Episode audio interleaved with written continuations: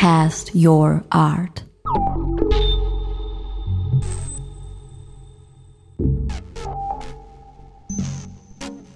Dennis Reid used to be the chief curator of the Art Gallery of Ontario, and he's now a director of exhibitions and research or something. Anyway, he said, You know, I've always thought that dealers were probably just collectors who sell stuff to support their habit.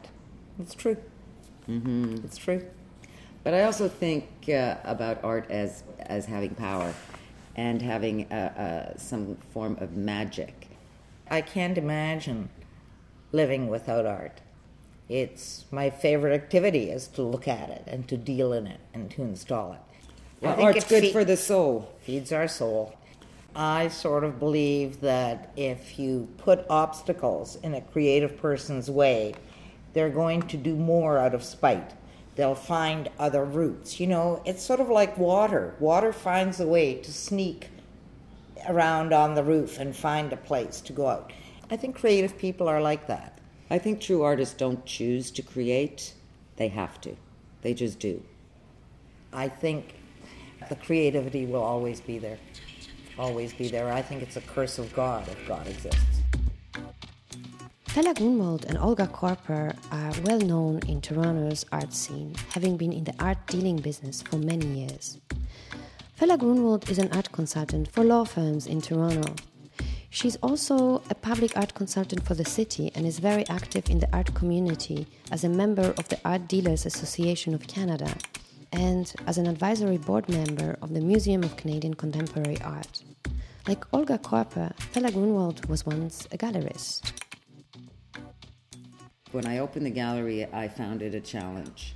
Building the gallery and building the artist stable that I had and evolving it uh, was for me like creating a piece. And so it was quite creative. The more successful I became, the less interested I was because it became more and more about commerce and about uh, maintenance. And I'm not a big fan of maintenance. So when I uh, closed the gallery, I uh, started uh, consulting. So there are certain restrictions placed on what I can place there based on the environment, both physical and corporate and conceptual. But uh, a number of the firms that I deal with are fairly progressive. And yes, they want prestige, but they also get a lot of satisfaction out of supporting the, uh, the culture and the community in Canada. So that's kind of exciting, and that's the part that I like is it, it allows me to curate rather than just to buy a product. And then uh, I have a number of private clients, and they all vary. And you can get a little more cutting edge with some of them. You know, that's the part that I enjoy the most is helping people find work that speaks to them and that enhances their environment and makes a difference in their lives, in their daily lives. Since the opening of her gallery in 1973, Olga Korper has demonstrated a strong commitment to promote and exhibit Canadian and international contemporary painting and sculpture.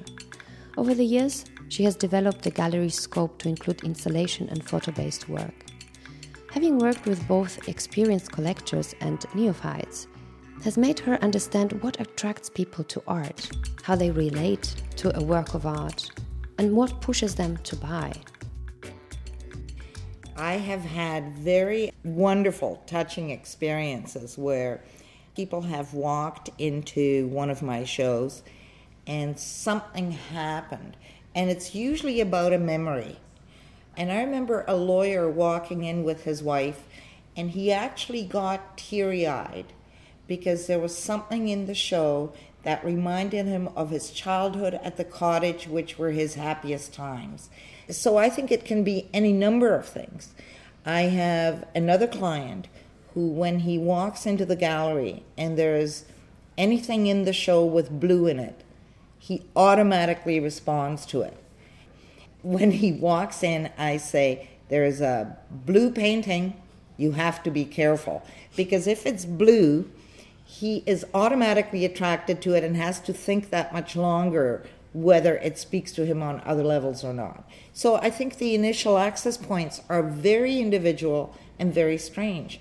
If something is black, I automatically love it, and I have to look again and think again to really appreciate the work because if it's black, I'm automatically attracted. Do you not have something that you are automatically attracted to? For me, it's not that specific, but there has to be a visceral reaction. There have been a couple of instances uh, when I've walked into a show and I just move towards the piece. It's sort of like this physical reaction that I have, and it's like this thing that flows in and up. And I just go, and I think everyone relates on a personal level because we cannot relate any other way. We are also afraid, automatically afraid of the unfamiliar. So if we don't know something a little bit, we are scared of it and we will automatically step back. We will say something negative uh, or think something negative, but in fact, it's fear. A number of people who walk into art galleries don't know that much about art. And that's a big deterrent for a number of people until they start coming more and get more and more visually comfortable are reassured by curatorial validation, museum validation, critical uh, validation, and then, well, it's okay, even though I'm not sure I get it, but everybody says it's good, so it must be good, and therefore I will look fine collecting this. We live in a verbal, a global society where, where the spoken word, the written word rules instant images, which is not about looking at something and reflecting as Olga was saying uh, earlier, we don't know how to look. And what I learned in both having a gallery and advising people is that what I say to people is if you're just now starting to look, don't buy anything. And I find it quite frustrating when people ask, well, what does it mean? And I say it doesn't mean anything literal necessarily. If someone wanted to make a, a literal statement, they would have written either a short story, an article, or whatever. Look at it, spend time with it, let it sort of seep into your unconscious, and don't think too much about the work. Look at it. And that's what pe- people have lost the art of looking and seeing. I think that's a big deterrence. That and fear.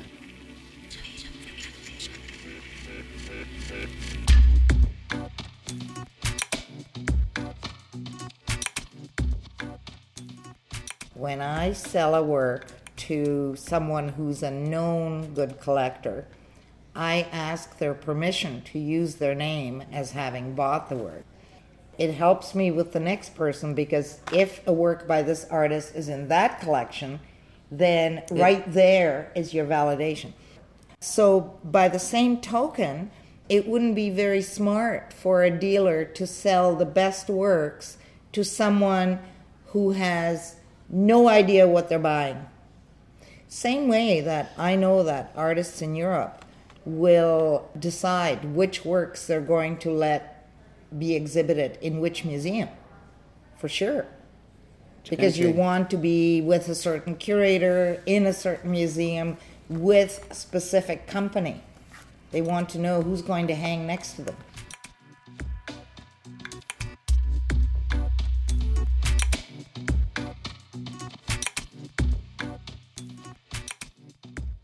I think that you are more likely to be successful in selling art that you love. Yep. So, you know what my rule is? I look at the artist's work, and if I absolutely lust after one of the pieces, and it's a feeling in my stomach, like I really want it, then I know the artist is for me. And no matter how good the stuff is, and I don't lust after one of them, then it's not for me. It's really primitive. I never know what good business is. I can't judge what is saleable. It's ridiculous, but I can't judge. Uh, I've got a number of examples where I took an artist on just because the year had gone well, I could afford it, and I loved the stuff, and I thought, oh, well, you know, that's a treat for me. Sold out the show of big sculptures. So I, I'm stupid. I have no idea. I have no idea. So it's purely that stomach thing. Fela Grunwald and Olga Korper both believe that to sell art, you have to invest yourself personally, to have an emotional connection to the artworks. It is a visceral conviction rather than intellectual appreciation. But when it comes to deal art, it is all about business. In the past years, art fairs have become increasingly important to the international contemporary art scene. Fela Grunwald and Olga Korper have their own take on this trendy phenomenon. I, I don't see the fairs as a really good curatorial ground because the people who travel long distances are going to bring relatively small, relatively accessible, easily handled work. That doesn't usually show the artists to their best advantage. I don't see the fairs as being such a fertile curatorial ground. It's become a real fashion. It's something where you must go to to see and be seen. But I really hate the kind of buying frenzy that happens where you just go shopping. I mean, I don't think that's what art is about. I think it's much more contemplative. It's much more a relationship between a human being and a work of art.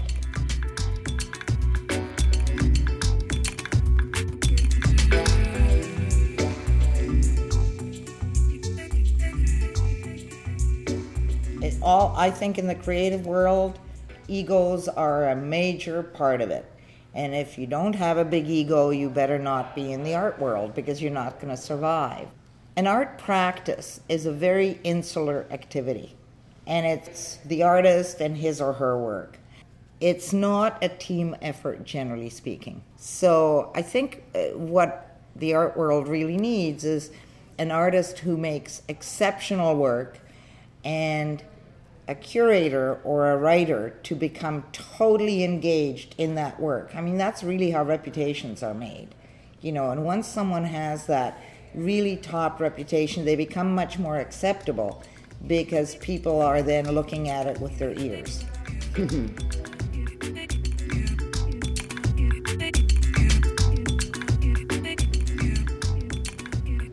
Art is the one thing that becomes more permanent than we are.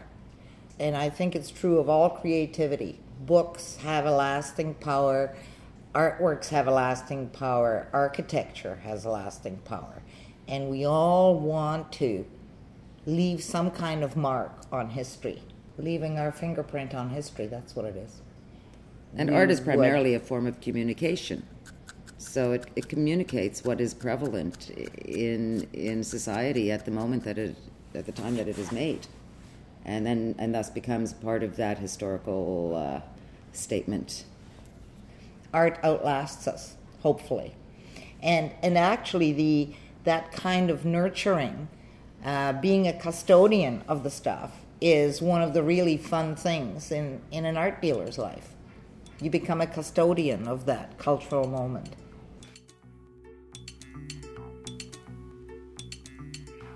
You just listened to our interview with Fela Grunwald and Olga Korper. In the next part, we are talking to Ben Portis, an assistant curator of contemporary art at the Art Gallery of Ontario. The music for this podcast came from Deadbeat, from his CD New World Observer.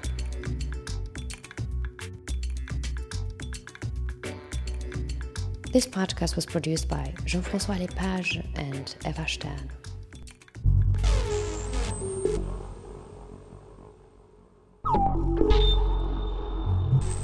Cast your art.